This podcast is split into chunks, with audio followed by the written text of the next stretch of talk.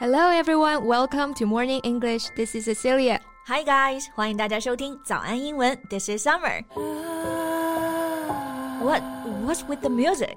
Cause today we're talking about mysteries. 有没有感到一点点的神秘，一点点的刺激，一点点的欲罢不能啊？我感觉有一点点想把你的电脑关掉。Seriously，今天我们要聊的其实是一本书啊。这个书，I'm ninety nine point nine percent sure that you guys have read it。 没错，我们今天要聊的这本书呢，相信百分之九十九的听众朋友们都听过，而且我还相信啊，它是很多人的童年阴影。Here comes the mystery you don't know. What is the book we're talking about? We are gonna hold it for a second. 对，那至于到底是什么书呢？大家可以先猜一猜啊。Here's what we can tell you. It involves mysterious stories all around the world. 像什么百慕大三角呀、尼斯湖水怪呀、麦田怪圈呀。Yeah, with this much information, you can surely figure it out. 在节目的开始，给大家送一个福利。今天给大家限量送出十个我们早安英文王牌会员课程的七天免费体验权限，两千多节早安英文会员课程以及每天一场的中外教直播课，通通可以无限畅听。体验链接放在我们本期节目的 show notes 里面了，请大家自行领取，先到先得。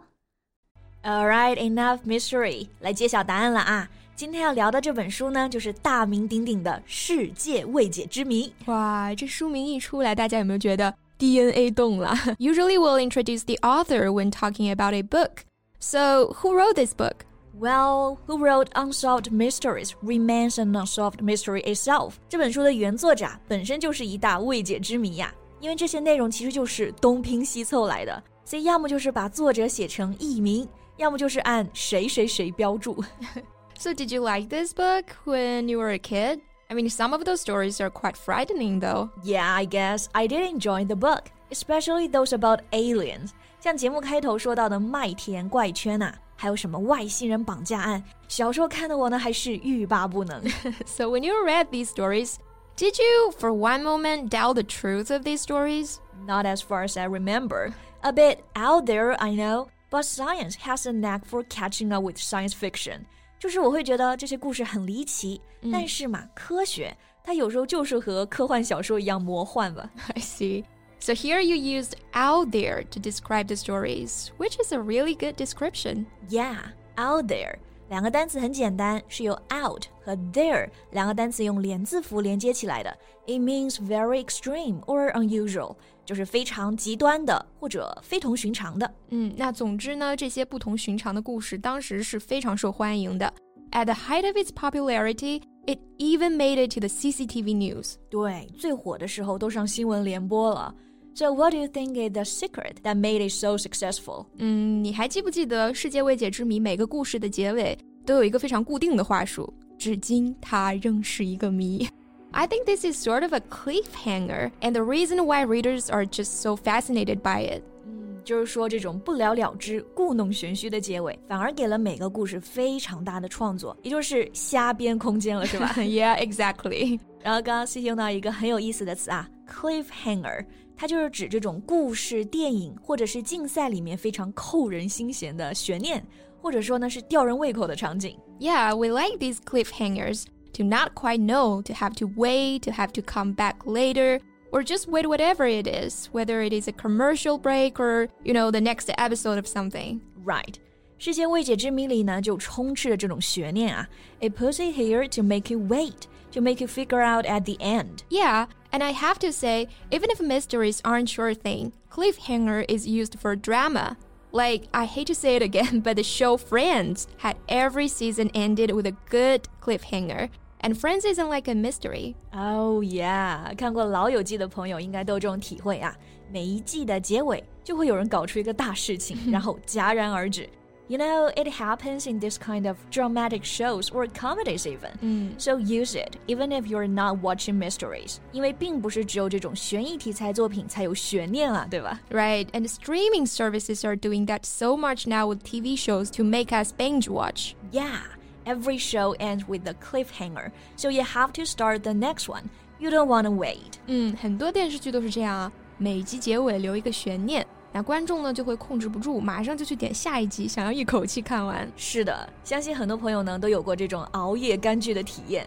那刚刚用到这个 binge watch，它就表示一口气看完，就是我们常说的煲剧或者说干剧。嗯，那说回《世界未解之谜》这本书啊，Now we look back at this book as grown-ups, what we see is just a crappy book full of superstition and pseudoscience。这些这本书里所谓的灵异事件啊、外星人啊、尼斯湖水怪啊，现在要么证实呢是人为制造的噱头，要么就根本都是瞎编的。没错。归根结底就是根据一些迷信的思想和伪科学在借题发挥。是的，那迷信啊，无论是迷信观念还是迷信的思想，我们都可以用到这个单词 superstition and pseudoscience。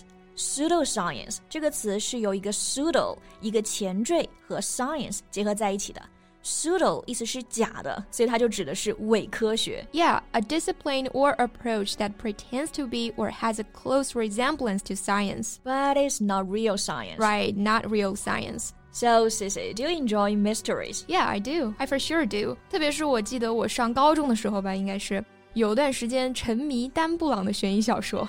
哦，他是不是写了那个《达芬奇密码》？对，《达芬奇密码》还有《失落的密符》。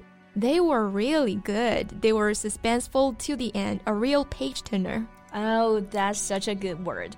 That was a real page turner. 对，这个词非常形象啊。Page turner 就是说这本书呢会让你一页接一页不停的翻嘛，就好像我之前晚上打着手电筒看他的书，根本停不下来， 一口气看完，发现外面天都亮了。所以这个词很好，就用来形容这种令人欲罢不能、扣人心弦的书。Yeah, it just had me on the edge of my seat, and I love that feeling. 所以你就喜欢这种被吊胃口的感觉，对吧？那这里这个短语啊，on the edge of one seat，就表示这种非常紧张、兴奋的根本坐不住、坐立难安的状态。Actually, there is another word that natives use when they talk about mysteries, a whodunit. It's all one word. It's a slang, obviously, a who done it. 嗯，像什么侦探小说呀，还有悬疑推理的故事啊，都可以用到这个词来表示 who done it. It's like when you talk about mysteries, it's usually murder mystery, right? Mm. So who committed the crime? Who did the murder? 嗯，其实按照正确的语法来推，好像应该是 who did it，对不对？嗯，但是呢，这个词它就是 who done it。 I don't know, it just sounds fun, like a real whodunit. Whodunit. Mm. But it's actually a very accepted slang. Mm. So don't worry. Don't think I can't use it because the grammar is wrong. You can say, yeah, no, it's like a real whodunit.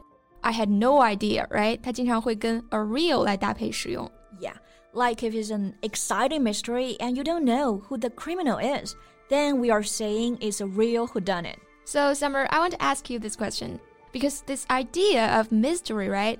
Why why is it so fun for humans? I think the human mind wants to close the gap. 可能人的天性啊，就是喜欢去这种探索，然后去解谜的感觉吧。Yeah, the curiosity, and I think that's really precious to children. 所以说，《世界未解之谜》这本书啊，它也未必真的就是一文不值，对吧？ 至少呢，它在很多孩子心里面点燃了对世界的好奇。Yeah, and as for the truth, we can come to it later until we're adults. So thank you so much for listening. This is Cecilia. This is Summer. See you next time. Bye. 今天的节目就到这里了。如果节目还听得不过瘾的话，也欢迎加入我们的早安英文会员。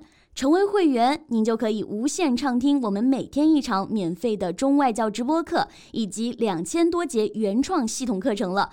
今天我们限量送出十个七天免费试听权限，试听链接放在我们本期节目的 show notes 里了，请大家自行领取，先到先得。